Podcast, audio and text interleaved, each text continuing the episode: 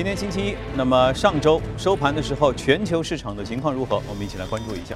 首先，我们看到的是美国三大股指有不同幅度的上涨啊，道琼斯指数最温柔，涨了百分之零点零七；纳斯达克上涨百分之零点六四，标普也上涨百分之零点一三。具体情况，我们来连线一下驻纽约记者葛维尔，请他做一下介绍。你好，葛维尔。早上，主持人。上周五，美国股市继续受到了朝鲜半岛地缘政治局势紧张的影响，市场情绪呢也是趋于谨慎。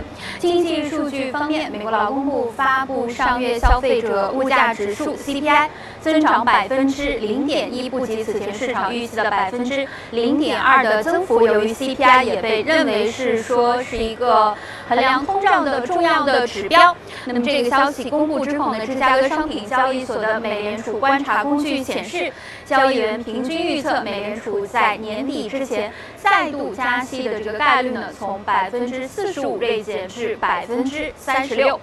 而且财报方面，J.C. Penney 公布的财报显示，上季度每股亏损九美元，不及此前市场预期的五美分的每股亏损，营收二十九点六亿美元，好于此前华尔街预期的二十八点四亿美元。不过股价呢，依然是遭遇到了一个超过百分之十五的重挫。主持人，好，谢谢各位。接着我们来看一下欧洲的情况，欧洲市场似乎就受影响比较大。英国富时指数下跌百分之零一点零八，法国 CAC 指数下跌百分之一点零六，德国 DAX 指数是平。呃，具体情况我们来连线一下驻欧洲记者薛娇，请他做一下介绍。你好，薛娇。好的，主持人。上周五，随着美国总统特朗普对于美朝局势更加强硬的表态，欧洲股市出现了第三天的大幅走低。截至收盘，欧洲斯托克六百指数下跌百分之一点零九，报三七一点九五。该指数上周累计下跌约百分之二点七，成为二零一六年十一月份，也就是美国总统大选以来最差的周表现。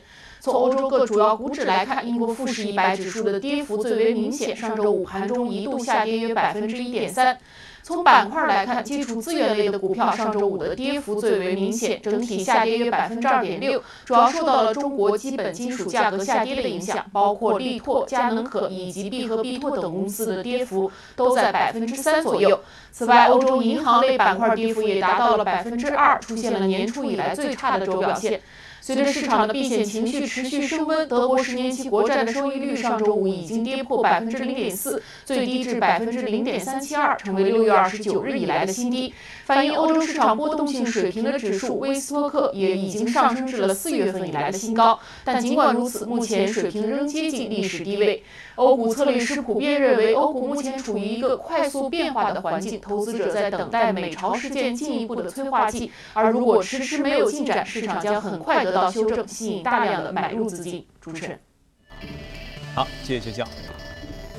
同样是一个星期，上周一和这个周一，在回顾市场行情的时候，你感觉一半是海水，一半是火焰，为什么呢？似乎一周当中啊，就是有很多事情会突然之间影响市场。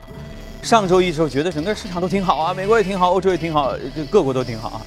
为什么过去一周似乎都有不同程度的下跌？是因为地缘政治的原因吗？哎，我们今天嘉宾啊，抽丝剥茧，和大家一起来分析一下。好，今天来到节目当中是国民投资的情谊。我们都说外行看热闹，对不对？内行是看门道。今天呢，秦总就和我们一起来抽丝剥茧，分析一下内行的这个这个是不是这个这个解读的方法。就一周，如果你来回顾的话，你不是只看一个单个数据，而是就要看细分的很多很多不同行业或者小的地方的变化。对，因为我们看那个上周是吧，指数数出现了一定的一个回调，是吧？那么百分之一点五啊，当然它也有很多的一个故事，是吧？包括我们在上周的时候，我们也谈到那个 VIX 那个指数，是吧？它出现了一个飙升，因为出，因为之前的话，它一直在历史的一个低位，是吧？但是呢，就是出现一点五，尤其是礼拜四的时候，礼拜四周周四跟周五对 VIX 是一个很，就是说是一个从，其实从周三就已经开始了，是吧？那么。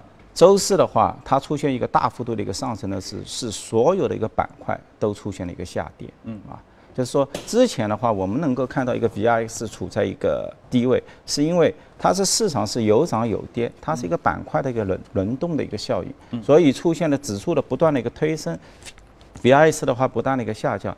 但是在上周四的话，那么出现了几乎是所有的板块，除了公用事业是吧？几几几乎所有的都在下跌。但是呢，到了周五，我们看到这个情况的话，可能有一定的一个改观了，就是说以银行系为代表的一些金融股可能还在继续下跌，但是科技股像 Facebook 啊，像那个 Amazon 啊这些科技的 Microsoft 都止住。嗯。而且出现了一个典型的一个上涨，但是呢，我们其实看到这个 VIX 的话，它最终还是出现一个百分之三或者百分之四左右的一个升幅。那么意思的话，整个一个市场的话，对本周可能觉得还有一定的一个不确定性，因为理论上的话，周五它那个那波势头的话。整个一个 VIX 应该是有所下跌的，但是最终的话，市场还是选择了认为这个恐慌指数还是有一定的上涨，说明还是有一定的那个不确定性在在里面。那这个不确定性是为什么呢？它主要的导致整个恐慌指数上涨、全球市场都有下跌的原因，是那个地缘政治的影响吗？我觉得主要是还是因为资本在这个角度的话，因为上周的话对宏观策略。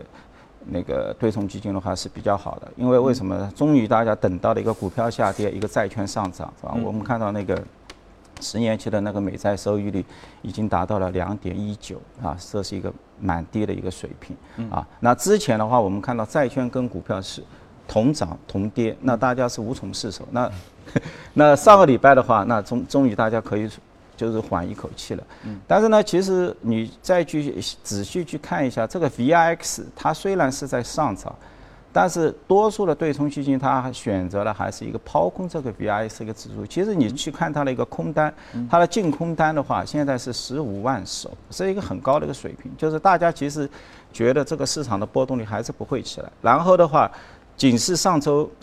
涨一涨的话，那也只有百分之二，三千多手是平仓的，就是很多人虽然有小感感受到有一定的挤压的这么一个动作，但是呢，最终大家还选选择认为这个 VIX 可能还是继续会下跌。当然，我们上周的话，可能还看到黄金也在涨，是吧？那么总感觉到是。一些地缘政治的话，我可以去。总觉得哪里出了点事儿啊，就可以把那个黄金推升。但是你去拉一个图，就是你把标普五百，你把这个 VIX，你把这个黄金放在一起，你不能说短时间你拉长一点的话，你会发现它们之间的相关系数是其实是不存在的。就是说你很难通过 OK 股票下跌了，我马上跑到黄金里去避险，就是避险。它真正的黄金跟这这个 VIX 的或者一个避险或者是一个放大这个效应其实是并不存在的。那更多的话就是说是市场的一种行为，就是说，呃，从长期而看它是没有一个规律可可循的，是吧？那为什么大家都是这么说？黄金是一个很好的避险的一个工具。当世界上出点什么事儿，开始有点人心动荡的时候，黄金的价格就会慢慢。我觉得呢，黄金看呢，黄金跟另外一个就是货币日元是需要紧密的看起来的，是吧？那么一般性而言，大家觉得日元跟那个瑞士法郎，那么它的上涨是代表了市场的一定的那个恐慌心理，是吧？那的确也是，还有包括刚刚。呃，也说的美债是吧？那欧债那那那个都到了零点几，美债也到了两点一几，那的确是市场有一定的一个恐慌性，嗯，不然你这个债券收益率不会那么低，是吧？所以我觉得就是，呃，但是呢，你从那个黄金的那个长期的这么一个，就是说给投资者这个带来的一个回报的话，其实它也一般性。啊，这个你从一二年到现在的话，其实它整体还是股票是完全是上涨的，那它还是一个下跌，更多的显示了它是在一个期间之内的话，是一个作作为一个对对大型的基金而言，更多的是一个对冲的工具。可能就是说，你这个黄金对于我们一般性普通投资者而言的话，可能在你的仓位里面，可能也只能占个百分之三或者。呃，百分之五左右的这么一个配置是吧？更多的起起到一个润滑，但你很难是指望靠这个黄金来给你带来一个整体资产有一个比较出色的一个回报，就是啊。那我感觉哈，我的感受是前几周我们在访谈节目的时候，总觉得。至少是有策略的，就当今市场怎么样，美股好不好，欧股好不好，这 A 股好不好，它至少有有策略。是不是到了这周，我感觉从您的这个神情当中，我感觉到一种迷惑，一种是不是有点现在不知道，就至少当下这个阶段不知道该怎样来来来布局的一种我觉得其实我们一步步走下去的话，会发现就是说市场一直是给人这样一个印象，就是说你不知道下一步该怎么走，对吧？因为你每一个价格都是充分反映了一个市场的，那一个相对有效的市场，也就是反映了这么一个信息。在此时此刻的话，所有的指数也已经进入到一个高位，是吧？然后的话，部分的一些板块的话，也出现了一个回调。我我指的回调，你去看整个美股，它上周按道理的话，如果是蓝筹股出现了一个下跌，那么我们是不是会迎来一个中小板？就像中国，哎，中小创能够替代一下，能够走走过一个接力棒。但是你看它的 Russell 两千的话，它也是跌破了一个两百日的 DMA，是吧？说明那市场还是同跌，就是说没有一个板块能够目前能够站出来去挑战。嗯，那当然，我觉得就是大家也不需要太过恐慌，因为你恐慌就是说所有的市场的一个恐慌因素，一定它不一定是在股票上先反映出来，一定是在债。尤其是一些高收益债，因为这些投资者他更加敏感，他每天都在分析这些企业的一些信贷的一个状况。一旦出现恶化，可能你股票市场这些投资人还没有反应过来，但是债已经反应。但是你去看上周啊，就是上周五，就是因为市市场已经恐慌了，一个标志性的就是特斯拉它发行了它的那个公司债，嗯，啊，然后的话，它的发行的公司投资者是抢购。它的评级的话是 B 减，那其实就是一个高高收益债了，就是一个高收益债一个评级。那么从十五亿增加到十八亿，然后它的一个票面率息差的话也是定格在五点三，比预期中的五点五还要低，啊，说明的话整体的一个收益在企业债市场还是比较健康的。当然，我们也看到这个像那个有一个高收益债的一个 ETF HYG。它是出现了一定的下滑，跟目前的指数啊，就是大概也都在百分之二左右。这个 HYG 如果我们去看一下的话，目前像那个哈佛大学的一个基金会，它是一个最大的持仓，就是它这么多股票里面都 HYG 它持了八亿美金，也代表了这些比较保守的，就是传统的一些校园基金会对市场的一些看法，就是他拿入这个认为说，因为其实你去看一六年的话，它有。将近百分之十，百分之九点五到百分之十之间，就是高收益债能够提供这样的一个票息。但是到了今年二零一七年，到了八月份的话，这个平均水平的话，已经是跌到只有五点七了。说明就是大家找不到投资机会。从这个上面也可以找到，就是说历史上大家高收益债，一般性高收益债都认为要有至少高于这个国债，那应该是给提投资者提供八到九，是吧？这样的收益，所以在这个收益饥渴的情况下，那么像这样的一个高收益债的话，也推到了只有百分之五点九。我们看到了特斯拉的一个债券也在。其实特斯拉在很多在我们股市当中，那么它是有一个很高、很光辉的一个形象，五百多一个市值。但对债券投资人而言，它毕竟没有什么资产做抵押，是吧？然后的话，那而且企业的话，目前的话，它的毛利率出来了之后，是吧？你其实很。他还在烧钱，这笔钱只能说是让他到二零一九年，嗯，他的现金还足。所以呢，我觉得就是大家在看看待整个一个市场，就是说莫顿的它真正的一个是否是见顶的一个信号的话，嗯关注这些高收益债，关注这个高收益债的 ECF 的一些动向，往往能够。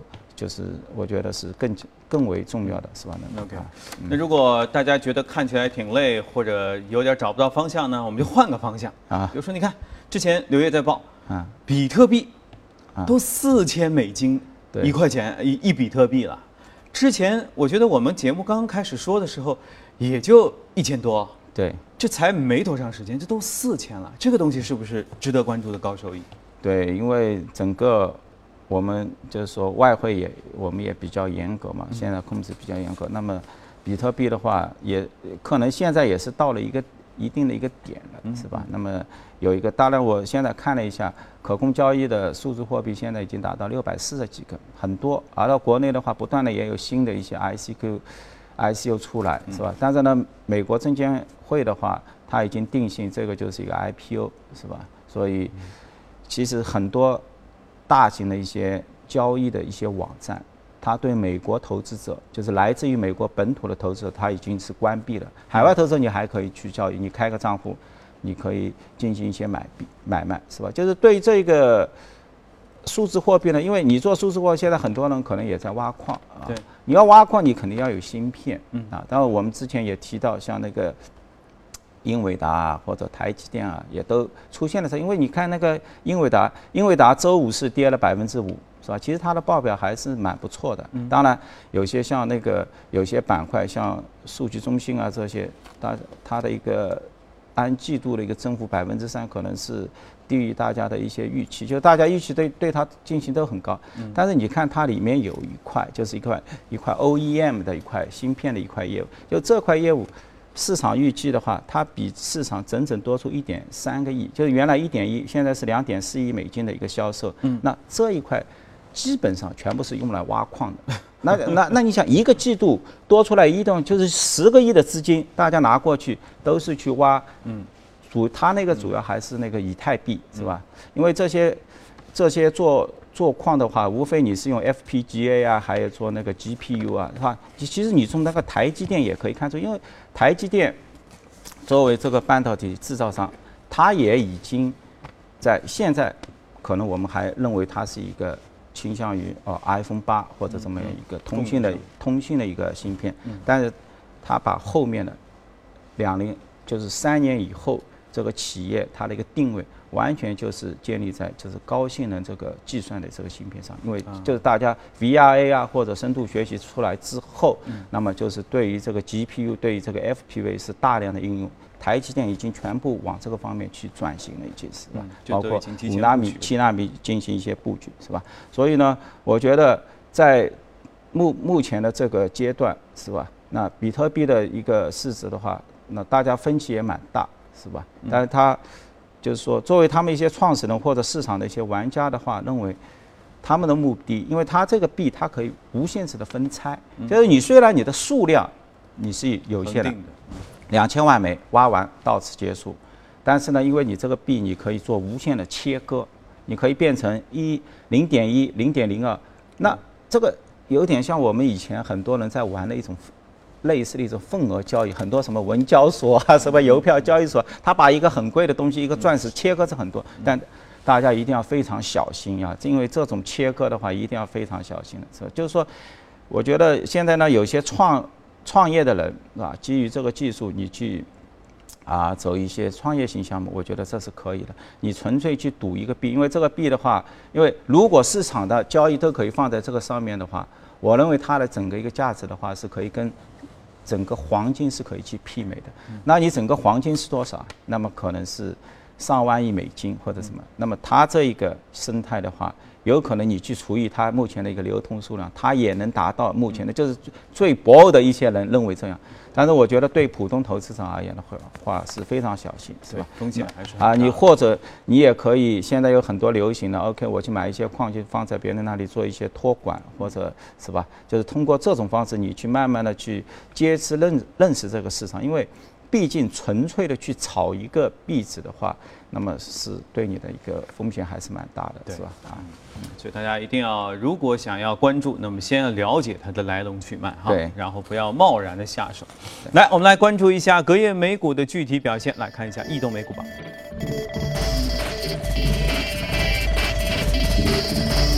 在移动美股榜的行业方面，生物科技、食品和房屋建筑这些都排名靠前。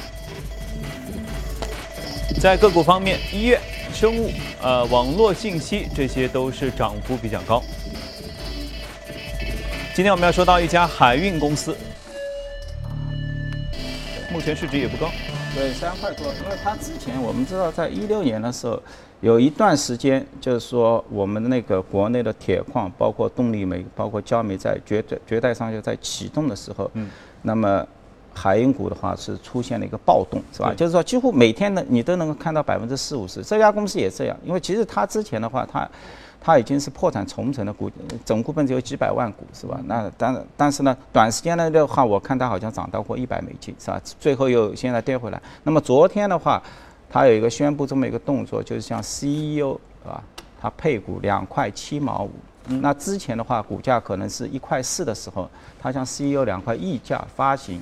一亿美金的股票，它现在它现在总共市值才几千万，是吧？那么，所以的话，股价是出现了一个比较大的一个增幅。但我们知道整整体个，我们为什么说一下海运呢？因为其实海运对我们中国还是蛮重要的，是吧？因为上周的话，如果说市场出现了一个下跌，但是呢，整体的一个 BDI 的一个干散货的一个指数，它还是在上涨，是吧？那现在应该是达到一千一百三十点的这么一个位置，是吧？嗯。那么其实国家呢，在周五的时候，啊，出了一些调控动作，因为觉得近期的，呃，就是说，包括螺纹啊、热卷啊，包括一些焦煤啊，就是说黑色系啊，涨幅过大，嗯，然后的话，速度过快。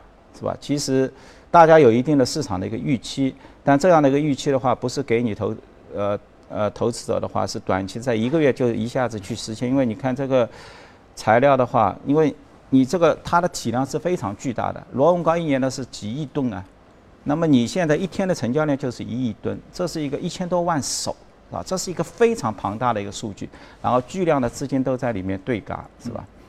啊，虽然就是说。我自己个人，我对黑色系我还是比较看好，是吧？但是这是一个更长期的，就是说企业会拿到一些超额的利润，但这个利润。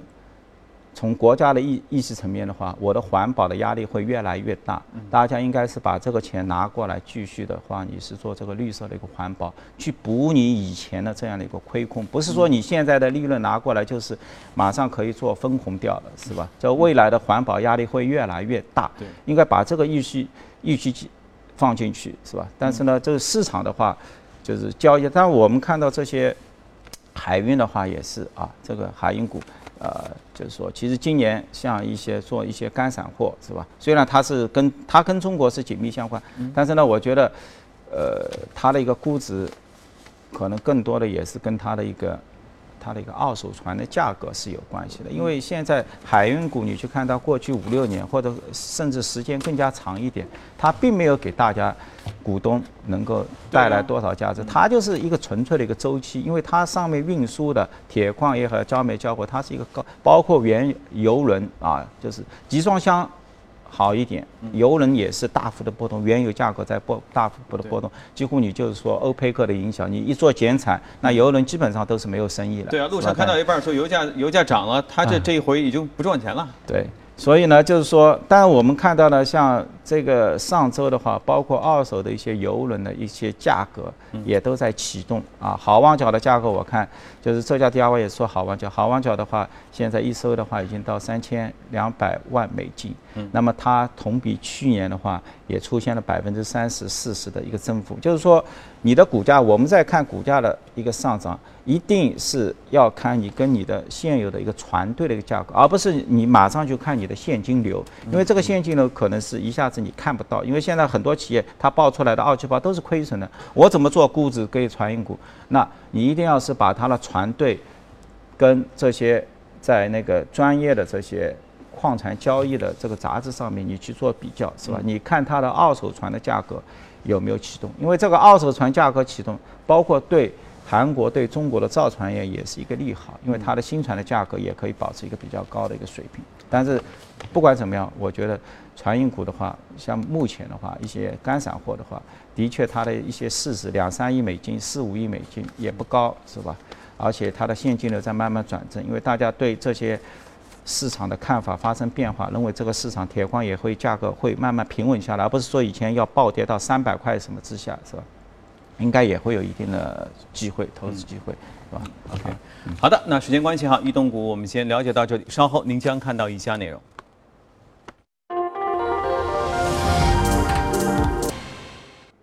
好，欢迎回来，这里是正在直播的从华尔街到陆家嘴。现在呢是北京时间的早上七点四十五分，我们一起来了解一组最新的欧美公司方面的资讯。首先来关注到的继续是美股的财报啊。那由于在数据中心和自动驾驶业务上的表现低于华尔街的预期，芯片巨头英伟达的股价在上周五是大跌了百分之五点三三，报收在一百五十五点九六美元。数据显示，第二季度英伟达数据中心的业务营收是四点一六亿美元，同比增长了一倍多，但依然是低于分析师所平均预测的四点二三三亿美元。自动驾驶业务营收一点四二亿美元，同比增长了百分之十九点三，同样是低于分析师所预期的一点四六二亿美元。另外呢，因为业绩没有达到预期，Snap 在上周五的股价是大跌了十四点零九，报收在十一点八三美元，创下历史的新低。财报显示，该公司的第二季度亏损是超出了预期，净亏损额是去年同期的三点八倍，营收和日活用户数也都低于预期。瑞穗证券分析师。呃，詹姆斯里在日前所发布的研报当中表示，给予亚马逊买入的评级，将目标价设定在每股一千两百五十美元。詹姆斯里呢表示，亚马逊的核心商业业务呢将会是持续的增长，并且强调称，美国的电子商务渗透率还处于相对较低的百分之十二的水平，而全球的渗透率则是百分之十。惠普日前宣布，该公司一台超级计算机将于十四号搭载美国太空探索技术公司的龙飞船飞往国际空间站。这台超级计算机呢，所装载的系统将会在轨工作一年，旨在了解超级计算机在太空恶劣环境当中能否长时间的工作。而巴克莱在最新的研报当中表示，只有百分之十一的受访者愿意花一千多美元来购买 iPhone，而更多的人呢，则只愿意支付五百八十二美元。事实上，就算是现有的 iPhone 用户，也只有百分之十八的人愿意花一千多美元来购买新的 iPhone。另外呢，根据 CNBC 援引一位 Netflix 高管的话称，Netflix 正在积极的推进与迪士尼的谈判，已在2019年迪士尼推出自主流媒体服务之后，Netflix 依然可以获得迪士尼旗下的漫威、星战等热门影片的播放权。好了，公司方面的消息就是这样。接下来我们进入到今天的美股放大镜。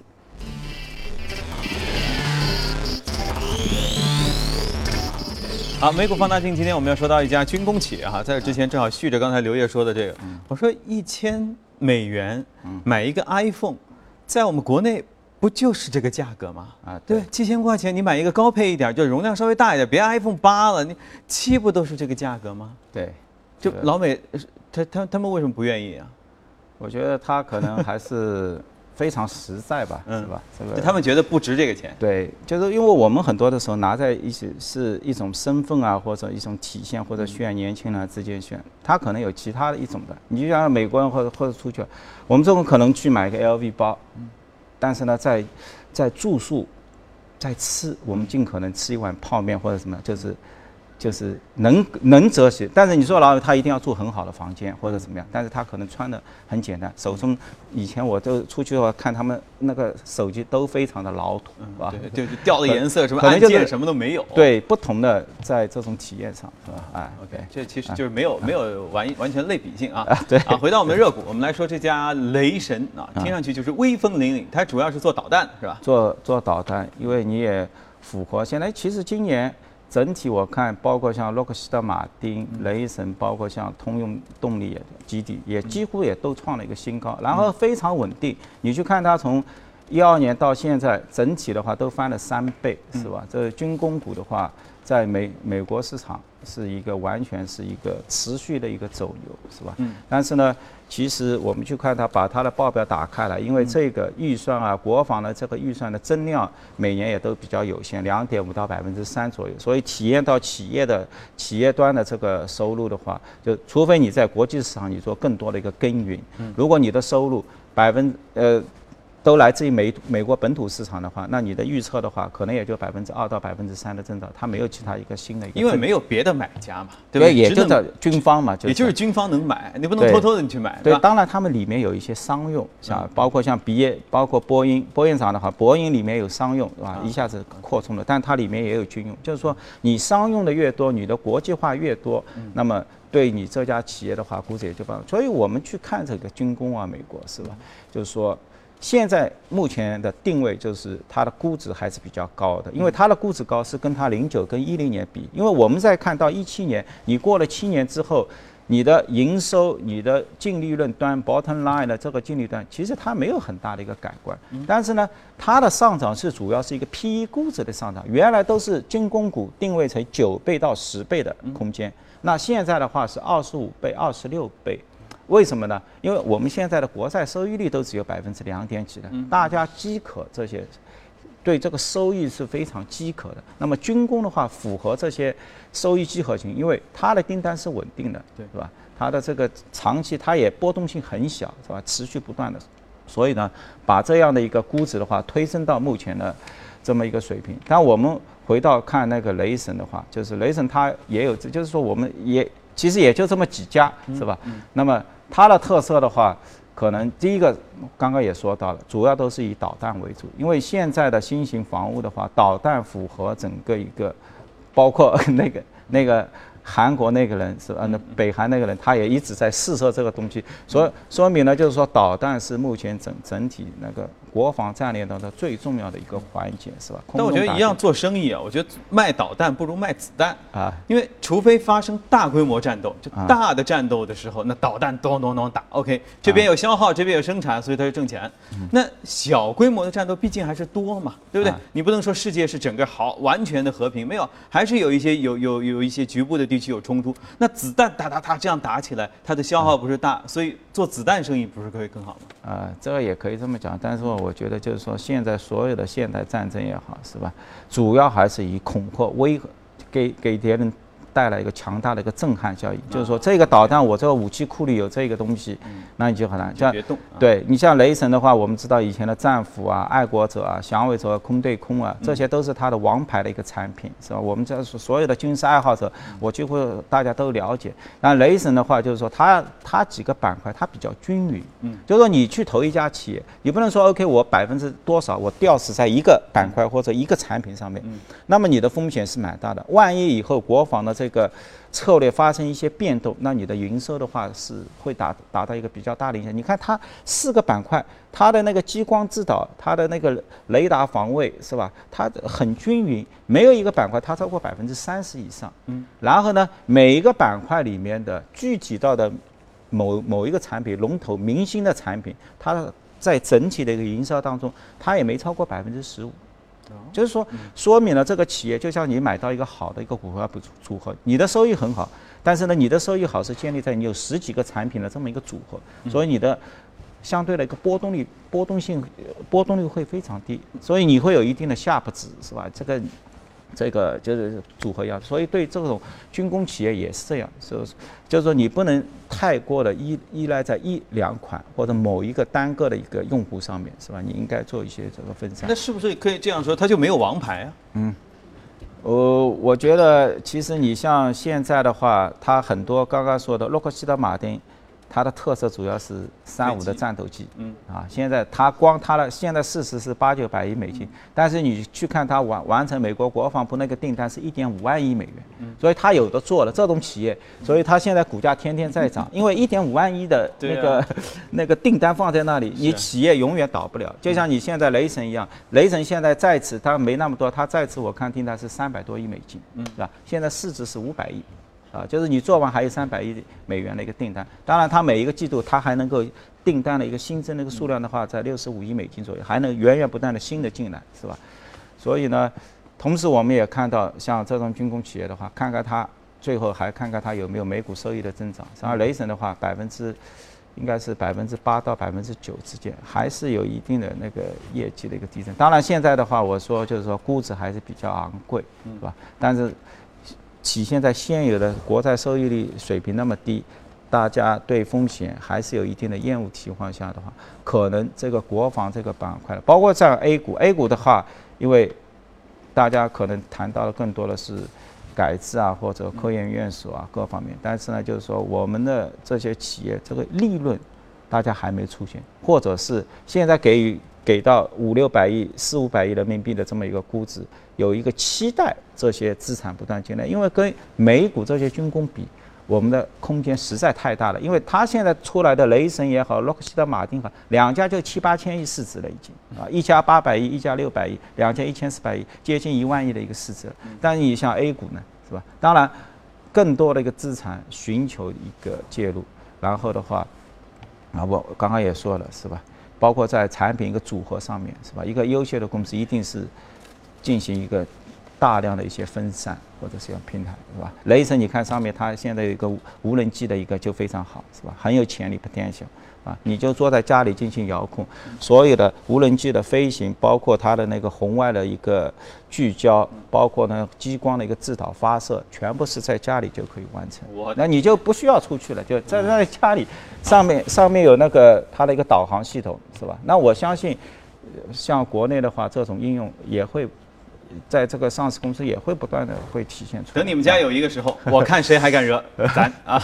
OK，时间关系，我们先关注到这里。呃，稍后一起来关注亚太市场的情况。在广告之后，别走开。